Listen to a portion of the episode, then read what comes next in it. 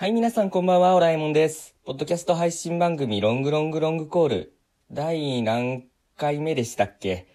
第6回目ですね。第6回をこれから始めていきたいと思います。始めていく前に、まずちょっと、昨日なんですけれど、急遽お休みとさせていただきまして申し訳ございませんでした。その、季節の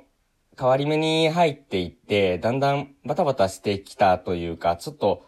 自分自身気持ちが落ち着かないところがあったりして、あんまり調子が出なかったこともあり、急遽お休みさせていただいたんですけれど、今日は日曜日日常会ということで、通常通り進めさせていただけたらと思っています。で、土曜日にやってる動物園動物の話を主に話す会、今だったらそうですね、あなたの隣の進化の隣人という企画を始めているんですけれど、これについては来週土曜日からまた通常通り、まあ、あの、東京、東京もだいぶ長くなりそうで、これ、いつになったら終わるんだっていう感じがしないでもないんですけれど、できるところまで、できる範囲でゆるっと続けていけたらいいなと思っているので、引き続きどうぞよろしくお願いします。今日日曜日の企画として、そうですね、疲れがちょっと溜まっているっていうところから話を始めていきたいと思うんですけれど、疲れが溜まった時辛いですよね。私は特に肩すごく凝りやすくて、肩の肩甲骨周りっていうんですかね。あの、肩甲骨、どうしてもガチガチになってしまいがちで、自分でもいろいろほぐしたりしてるんですけど、どうしても凝りが取れない時は取れない。で、あの、肩甲骨が硬くなってくると、だんだん朝の目覚めも悪くなっていったりして、で、悪循環になっていくっていうことが非常に多かったので、だから、こういう状態になったら自分の中ではやばいぞっていう黄色信号が肩甲骨、あとそれから首周りですね。首の後ろのところがすごい張ってるような感じがあるときは、もう、これはやばい、まずいっていう黄色信号。そういう黄色信号を見つけたときは、なるべく自分でもペースを落としたりとか休むようにしてます。で、結構私、ペース配分とかあんまり考えずに走ってしまうところがあって、自分でも良くないなというか、直したいなと思ってはいるんですけれど、自分なりのシグナル、これはまずいぞっていうシグナルをなるべく見つけるようにして、で、なんとか毎日楽しくというか、健康に暮らしていけたらいいなと考えています。はい。で、ものすごく肩が辛くなってしまった時とか、肩から来て、もう暮らし全般辛くなってしまった時っていう時に、どうやってその辛い状態から回復しようとしてるかっていうところをちょっと今日はお話ししていけたらいいのかなというか、自分の美貌的な部分、美貌録的な部分にもなってくるかなと思って話すんですけれど、私はそうですね、あの、お風呂になるべくゆっくり長く入るようにしていますね。普段からなるべく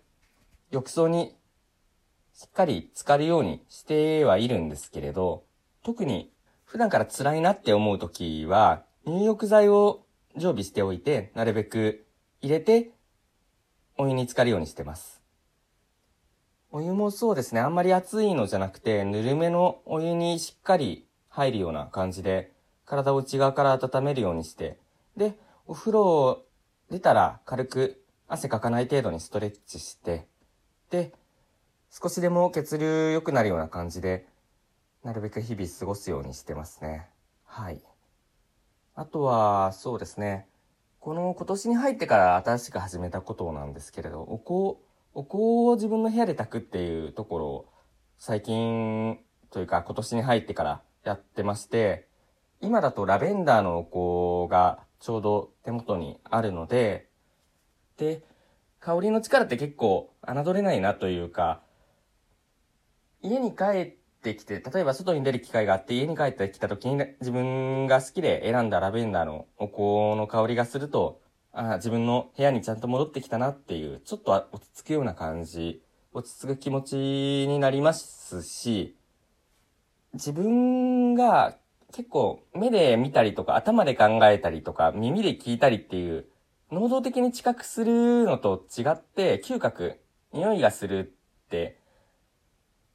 結構受動的なものを受動的な知覚の仕方だと私は捉えてるんですね。だから、そういう自分ではどうにかならないものを環境として整えていくっていうのは結構自分の整え方としてはありなのかなとも思いました。お風呂に入る温熱を使うっていうのもまた一つの方法ですしね。はい。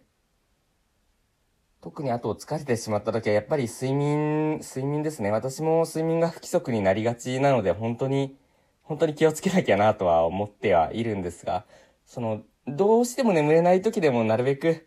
横になって体を休めるというか、なるべく頭を空っぽになるようにしている。そういうのってすごい、特に今情報過多になりがちな状況ですし、私自身も、その、情報すごい、いろいろ自分でも情報を集めるの好きなんですけれど、情報に溺れすぎてしまって辛いな、逆に辛いなってなってしまうような時は、もう意図的にシャットアウトするようにしてます。それがやっぱり、うん、その健康的なヘルシーな情報との付き合い方なんじゃないかなとも思ってますね。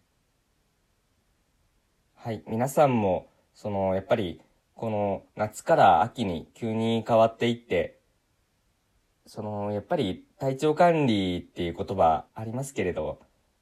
なかなか思い通りにいかないこともあって、すごい辛いなっていう時あるかと思います。早めに自分自身のシグナルを見つけて、で、自分にできることで、なるべく対処していく。私だったら、その、今言った、その体を温めたり、部屋に好きなお香を焚いたりとか、以外に、自分が自由にできる時間ができたら自分の好きなことに思いっきり打ち込むっていう、そういう気分の切り替え方をして、どうにかこうにか乗り切っているところです。そうですね。まだまだちょっと、暑さもまだちょっと暑さも残っていたり、反対に朝晩はすごい秋らしい気候になってきたりして、ちょっと落ち着かないところはあるかと思うんですけれど、この普段と違う日常の中で迎える三つ目の季節、どうかご無事に、どうかご無事に過ごしていただけたらなと願っていますし、私自身もこの先も健康に留意して過ごしていきたいなと思っています。ではちょっと短いですが今日はここまでにしたいと思います。また来週土曜日お会いしましょう。よろしくお願いします。